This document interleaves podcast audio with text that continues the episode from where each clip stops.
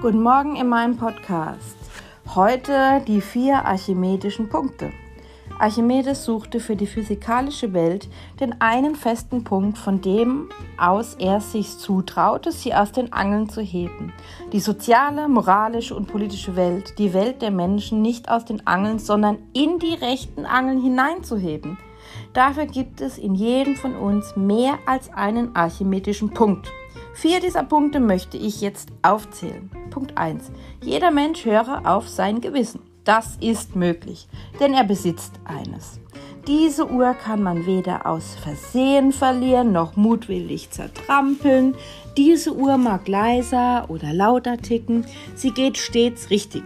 Nur wir gehen manchmal verkehrt. Punkt 2. Jeder Mensch suche sich Vorbilder. Das ist möglich, denn es existieren welche.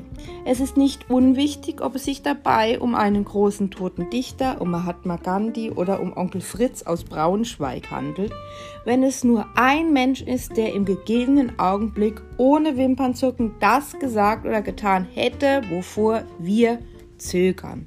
Das Vorbild ist ein Kompass, der sich nicht irrt und uns den Weg und Ziel weist. Punkt 3. Jeder Mensch gedenke immer seiner Kindheit. Das ist möglich, denn er hat ein Gedächtnis. Die Kindheit ist das stille, reine Licht, das aus der eigenen Vergangenheit tröstlich in die Gegenwart und Zukunft hinüberleuchtet. Sich der Kindheit wahrhaft erinnern, das heißt plötzlich und ohne langes Überlegen wieder wissen, was echt und falsch ist, was gut und böse ist. Die meisten vergessen ihre Kindheit wie einen Schirm und lassen sie irgendwo in der Vergangenheit stehen.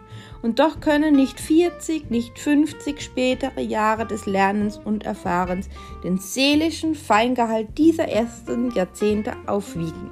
Die Kindheit ist unser Leuchtturm. Punkt 4. Jeder Mensch erwerbe sich Humor. Das ist nicht unmöglich, denn immer und überall ist es einigen gelungen. Der Humor rückt den Augenblick an die richtige Stelle.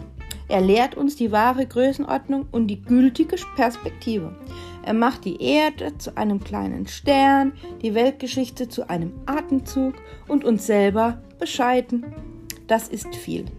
Bevor man das Erb- und Erzübel, die Eitelkeit nicht totgelacht hat, kann man nicht beginnen, das zu werden, was man ist. Ein Mensch. Vier Punkte habe ich aufgezählt, dass ihr von ihnen aus die Welt, die aus den Fugen ist, einrenken helft. Das Gewissen, das Vorbild, die Kindheit, den Humor.